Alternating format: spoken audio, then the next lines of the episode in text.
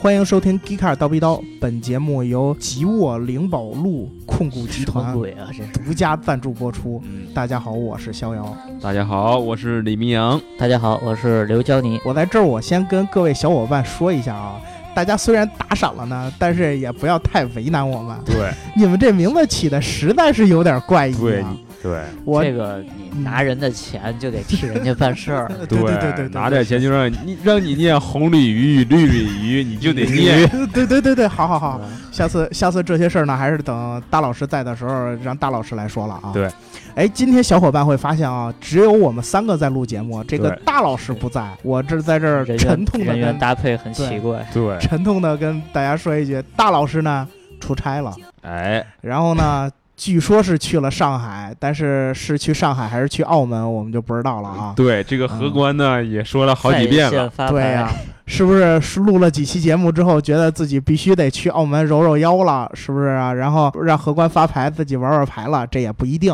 对不对啊？嗯那个昨天晚上呢，大老师不在，我们也挺 happy 的，哎我们大家凑一块儿吃了顿火锅，对对没少喝酒。看嗯两位老师现在这个状态，不知道酒醒没醒，是吧？用不用我下楼再买两瓶啤酒啊？咱们一边喝边聊。呃 继续啊透一透去。啊，出去透一透先，是不是啊？今天啊，大老师不在这儿呢，我们正好可以不用听他在这儿输出价值观日了，子还是得过。啊，对日子还是得过。来都来了，对，我们就聊一聊，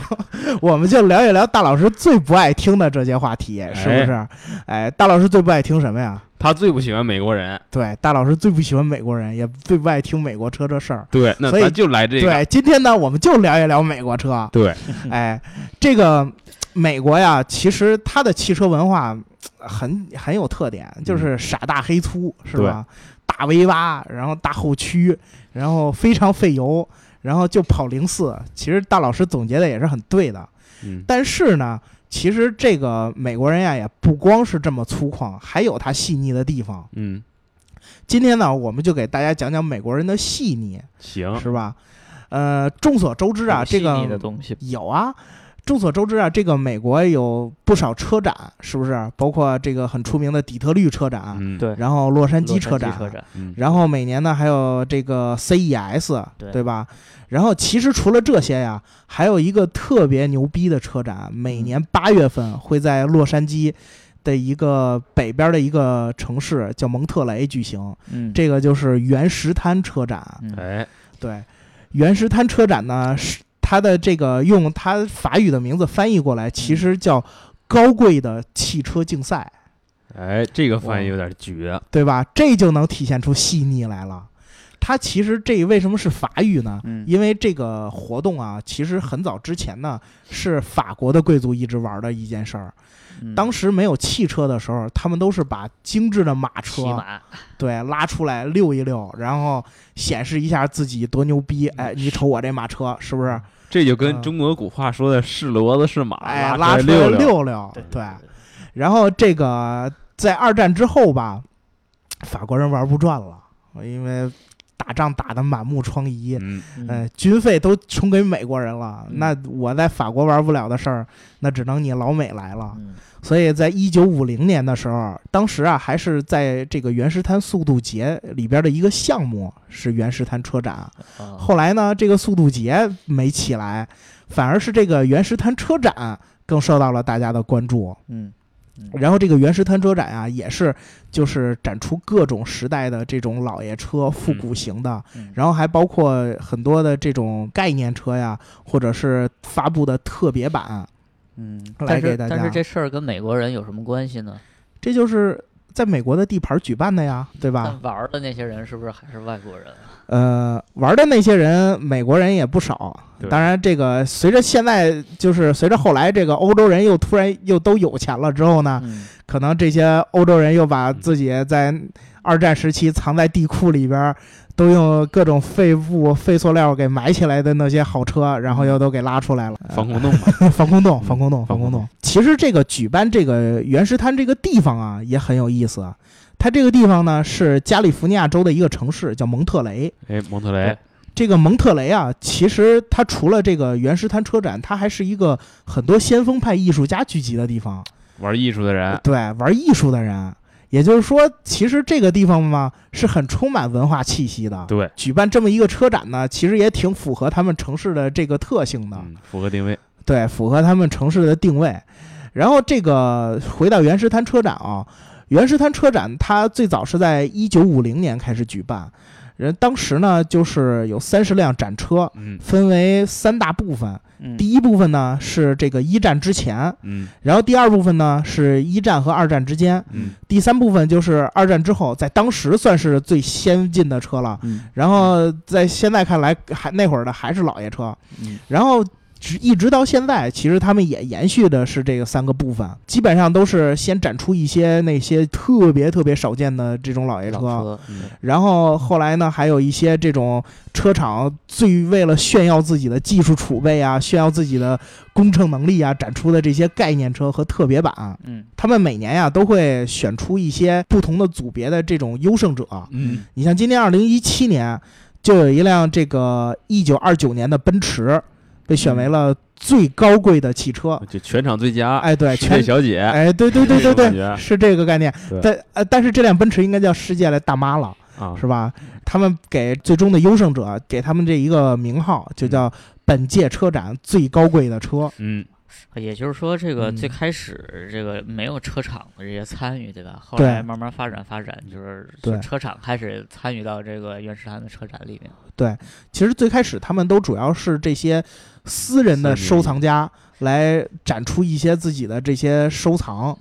然这这哦对其实就相当于咱现在一看周末在京港弄个什么超跑聚会啊啊什么的这种对对对对，很类似于这种项目，只不过这个玩的时间长了吧，嗯慢慢慢慢的也就形成了文化。以后咱们要是咱们呢，京港什么聚会，要是也玩的时间长了，慢慢也就形成文化啊了，对对吧？对你像欧洲那些超跑俱乐部，很多都是这种从一开始的小聚会，发展到现在还有什么路演啊，对。还有各种的小拉力啊什么之类的以后金港就二三零零年最佳上镜奖比亚迪 F 零，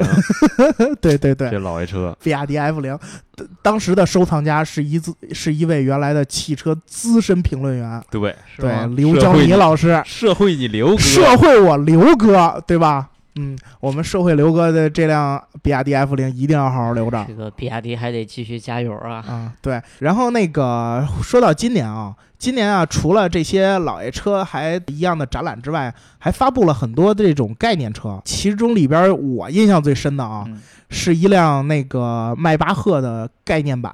看着嘖是挺豪华、挺奢华对，的。迈巴赫好像之前在在某个某个活动上也发布过一个对类似对的是是硬顶版的那对种而酷配且的车型，是一个红色的，是红色的去年二零一六年的原石滩啊，对哎对对。发布的一款红色的。然后今年这今个年车就变成敞篷的了，对然后颜色也变成这种蓝蓝色的的嗯了。但其实它里面的这些呃基本的理念啊，然后动嗯力系统啊，可能应该都差不多。对，都差不多嗯。然后你你们两位社会哥对这个袁世滩这几辆车有有没有自己最喜欢的？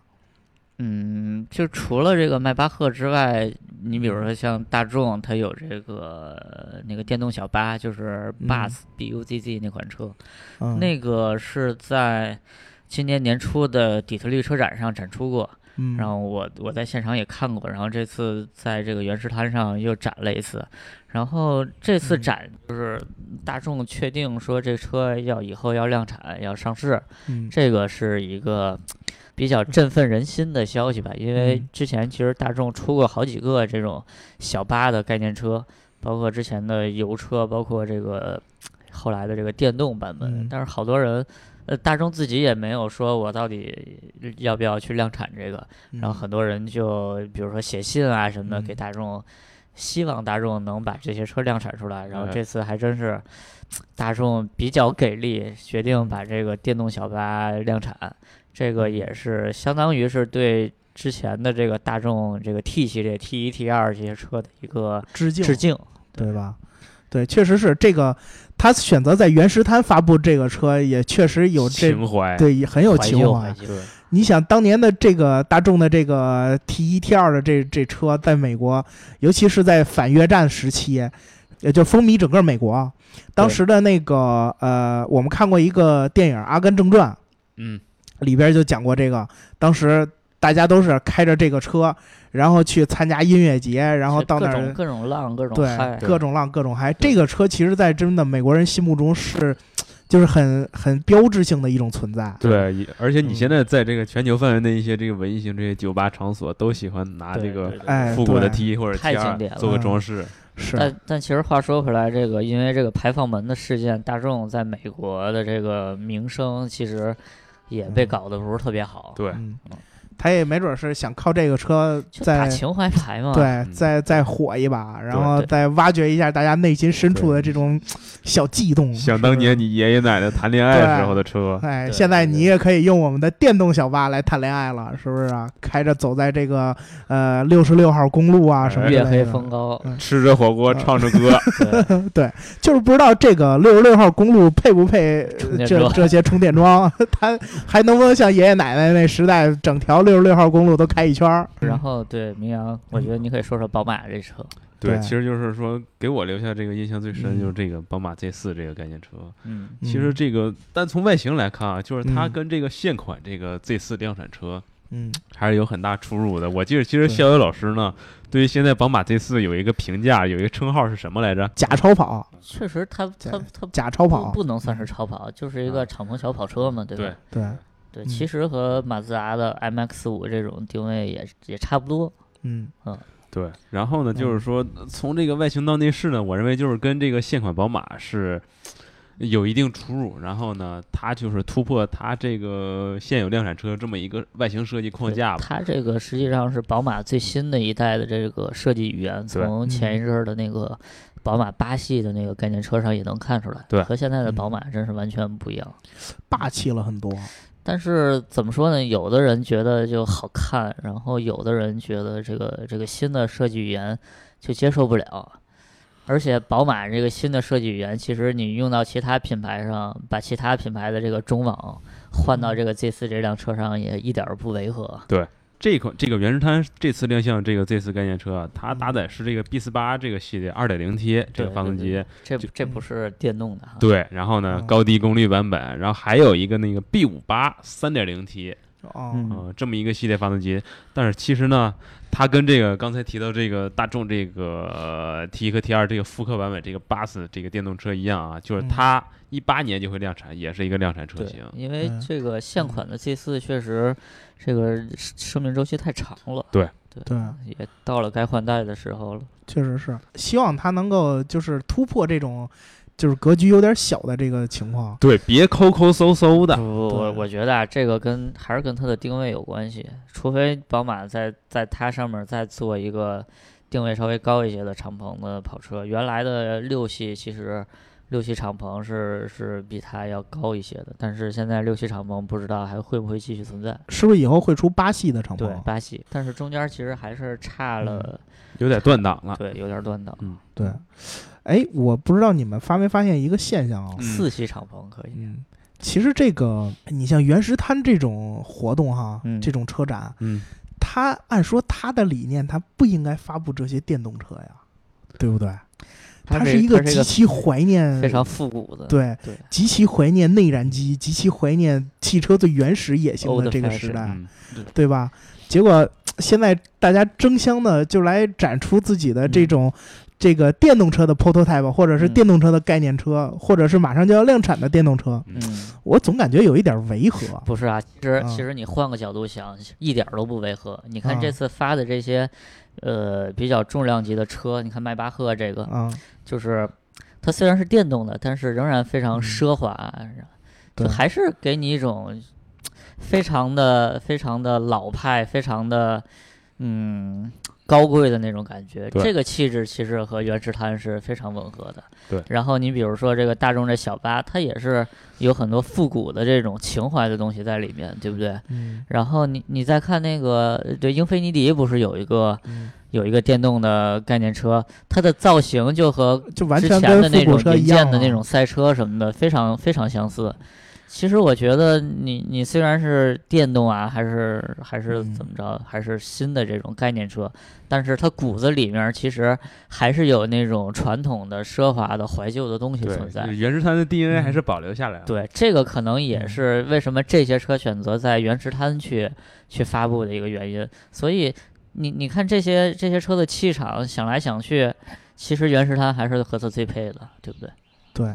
哎，那其实这儿我还有另外一个疑问啊，嗯你说现在的这些造电动车呀，或者是造这些新能源车的这些车厂啊，嗯他们造的车的风格嗯都不是这样了，嗯，都是那种就是极其的设计感啊，我我极其的 fashion 前先。卫这对，种，极其对 fashion，极其前卫了。然后，你你像原石滩发布的这些车的这种这种感觉，他们也是电动车，也是新能源，嗯但是他们的外形呢，就回归了这种就是传统的设计。就是你们觉得这个汽车未来的发展嗯是像原石滩这种就是新能源的这种发展比较好呢，还是说就我就真的颠覆你的传统的这种设计了，我就往下走，然后我就走到就是。嗯大家看着就就这车就不是我们概念中的车了，就是完全另外一种东西的时代。你们觉得这两种时代哪个比较好呢？我我个人认为其实是共存的，因为电动车它并不是它有一个年龄属性在里面，嗯电动车是指就是它整车这么一个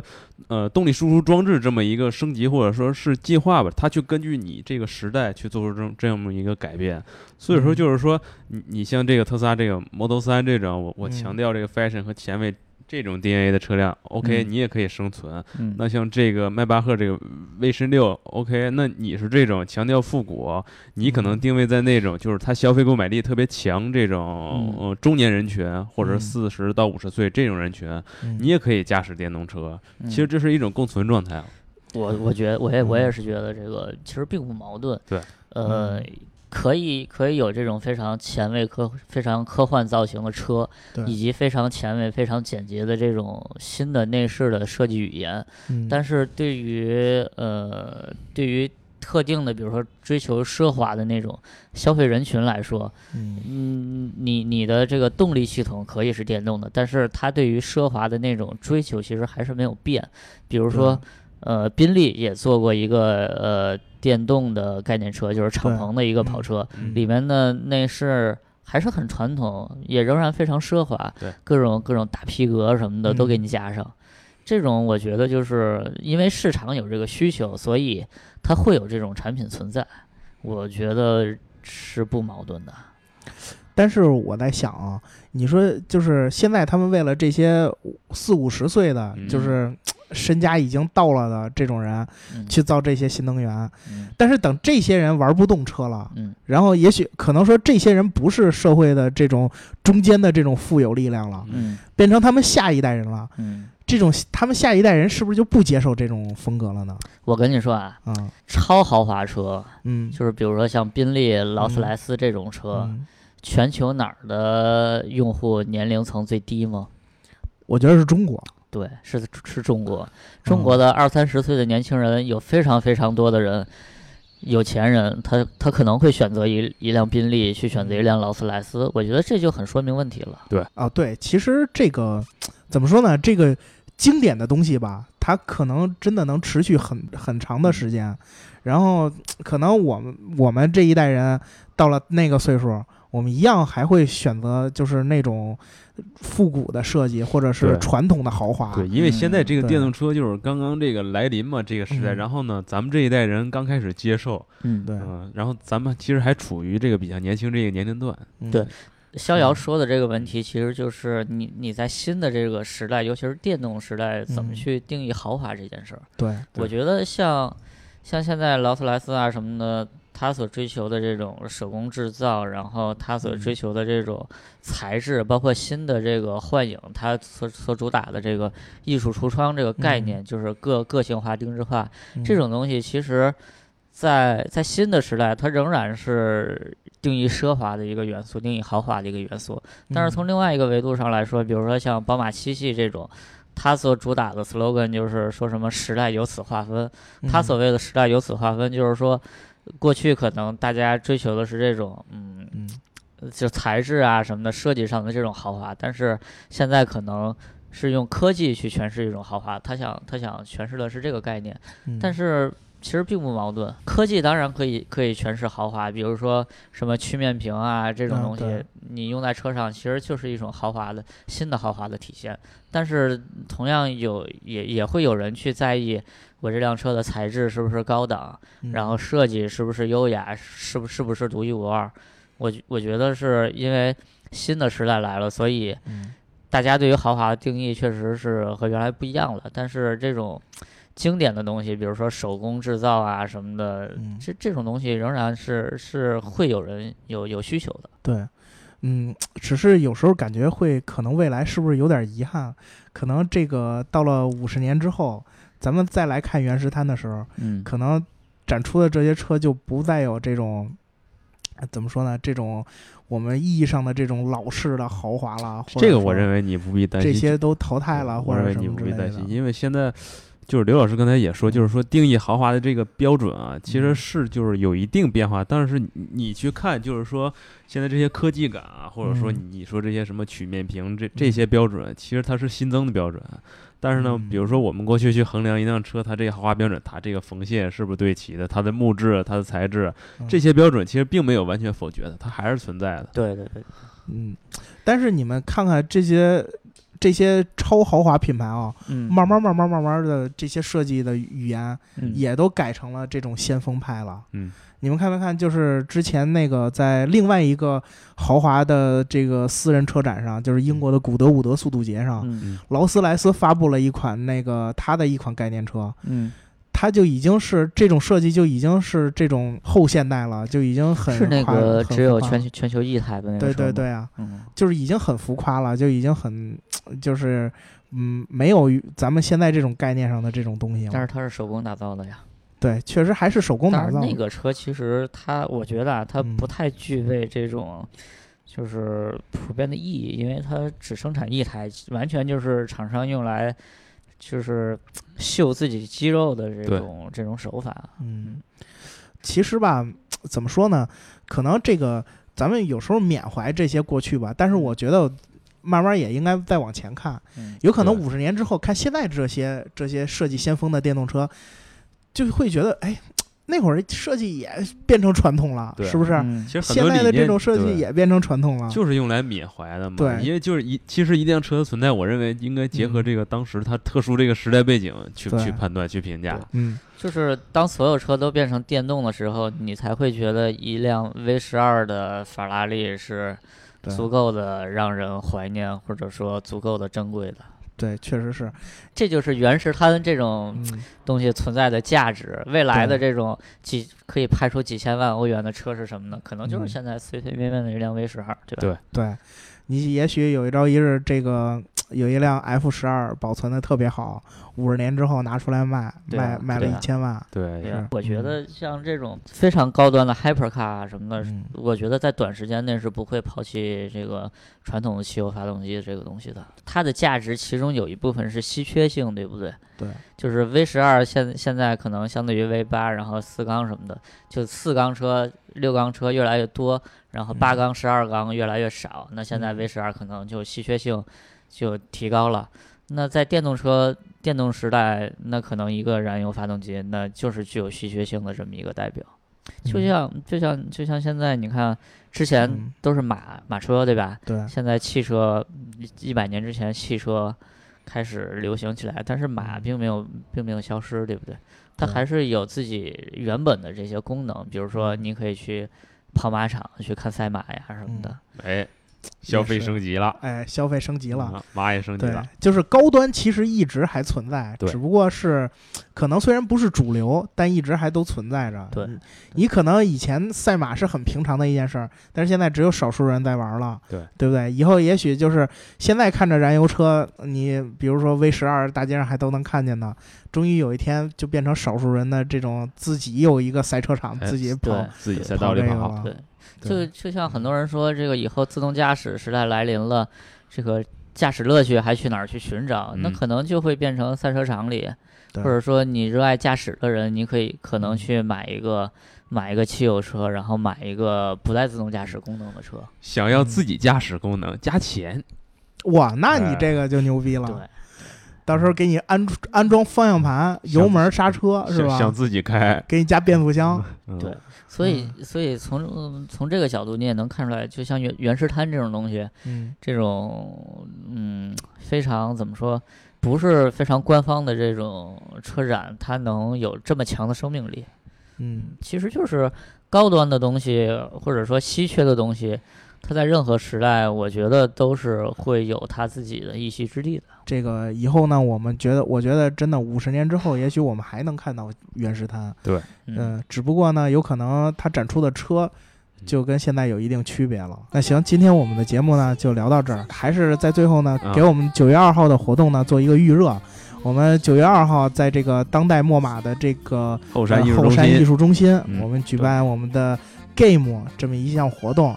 然后那个关注一下我们的未来的出行，然后那个刚刚过完七夕，带着女朋友去参加我们活动，对，